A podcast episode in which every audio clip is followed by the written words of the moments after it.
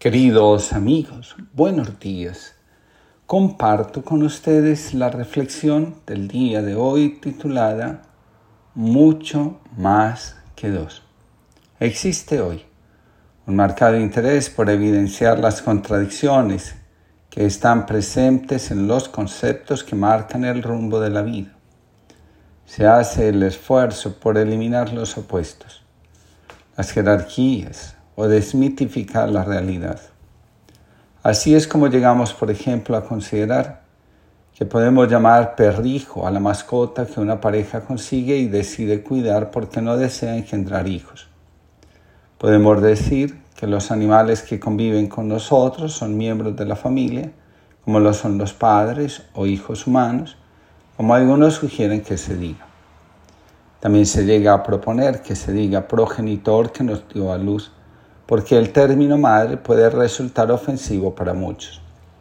Según la psicología profunda, la aparición del sí mismo, símbolo que pone de manifiesto que el proceso de individuación está realizándose, es el resultado de la integración de los opuestos, no de su eliminación. ¿A dónde se dirige el ser humano cuando elimina los opuestos de su psique? Sui fue el maestro Zen que rompió con el formalismo monástico y se fue a vivir bajo un puente con unos pordioseros. Cuando era ya muy viejo, un amigo le procuró una forma de ganarse la vida sin necesidad de mendigar. Enseñó a Tosui cómo recolectar arroz y elaborar vinagre a partir de él, actividad a la que se dedicaría el maestro el resto de su vida. Cierto día, Mientras estaba trabajando, uno de los pordioseros vino a visitarlo y le regaló un retrato de Buda. Tosui lo colgó de la pared de su choza y escribió una nota debajo. La nota decía, Señor Buda, este cuarto es tan estrecho. Puedo permitirte que te quedes aquí algunos días, pero no vayas a pensar por eso que estoy pidiéndote que me hagas renacer en tu paraíso.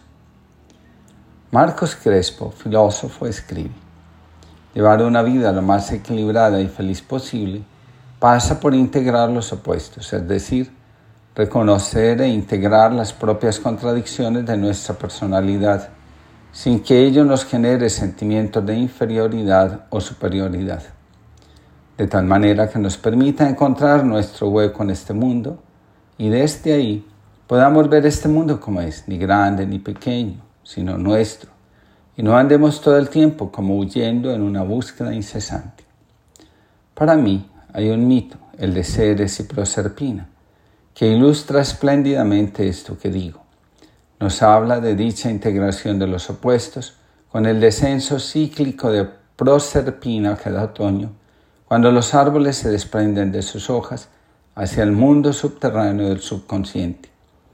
Descenso al mundo de las sombras, a esa parte de nuestro interior que no podemos o que no queremos ver para renacer posteriormente cada primavera, con una nueva luz, una nueva esperanza, atravesando así el abismo de lo insondable, de lo ignominioso, de todas aquellas partes de nuestro ser que necesitan ser escuchadas, aceptadas como partes integrantes del todo que somos. Alejo Sarrubi, psicólogo, escribe, para Jung, lo valioso que había encontrado la alquimia era la capacidad de poder integrar los opuestos. La alquimia era capaz de extraer la, sombra de la luz y la luz de la sombra. Incluso, en la mayoría de los manuscritos alquímicos, se suele representar al alquimista junto a una mujer que lo ayuda, indicando claramente la unión de los opuestos como requisito para encontrar la piedra filosofal.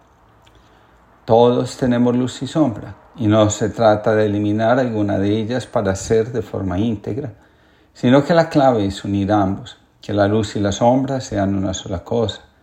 Así es cuando nos convertimos en nosotros mismos. Cuando integramos los opuestos, logramos ser totalmente nosotros mismos.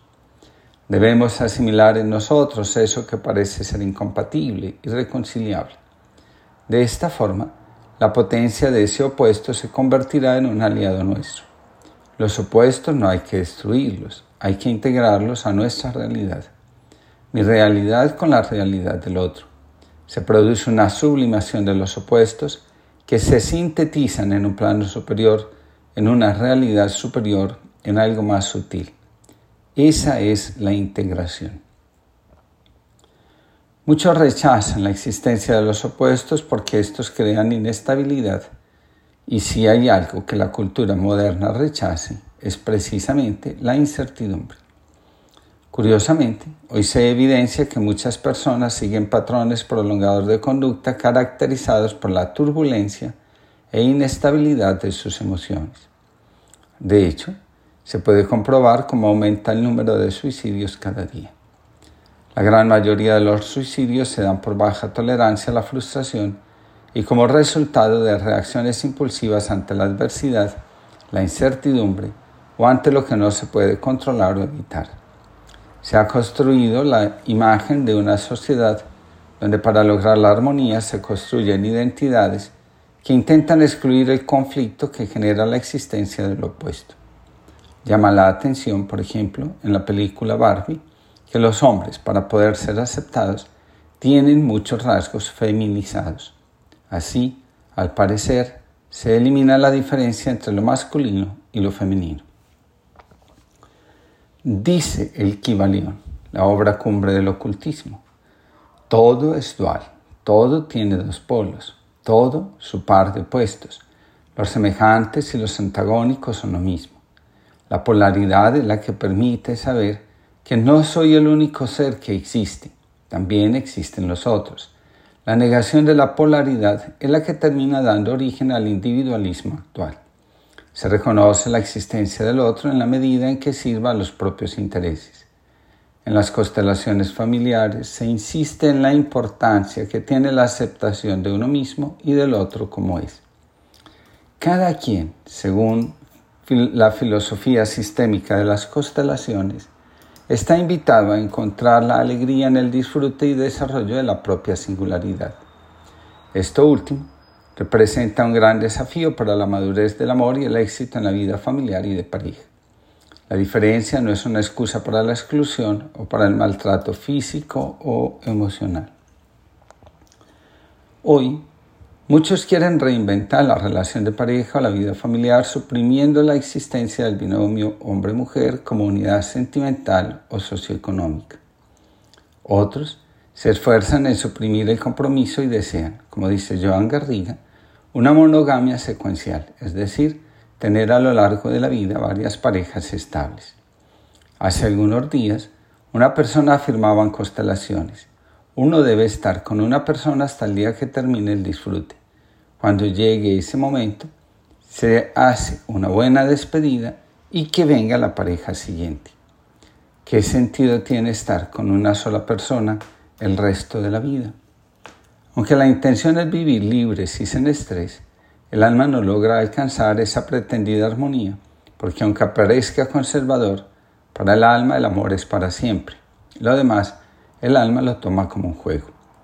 Llega un momento en el que el alma anhela una relación estable y para siempre.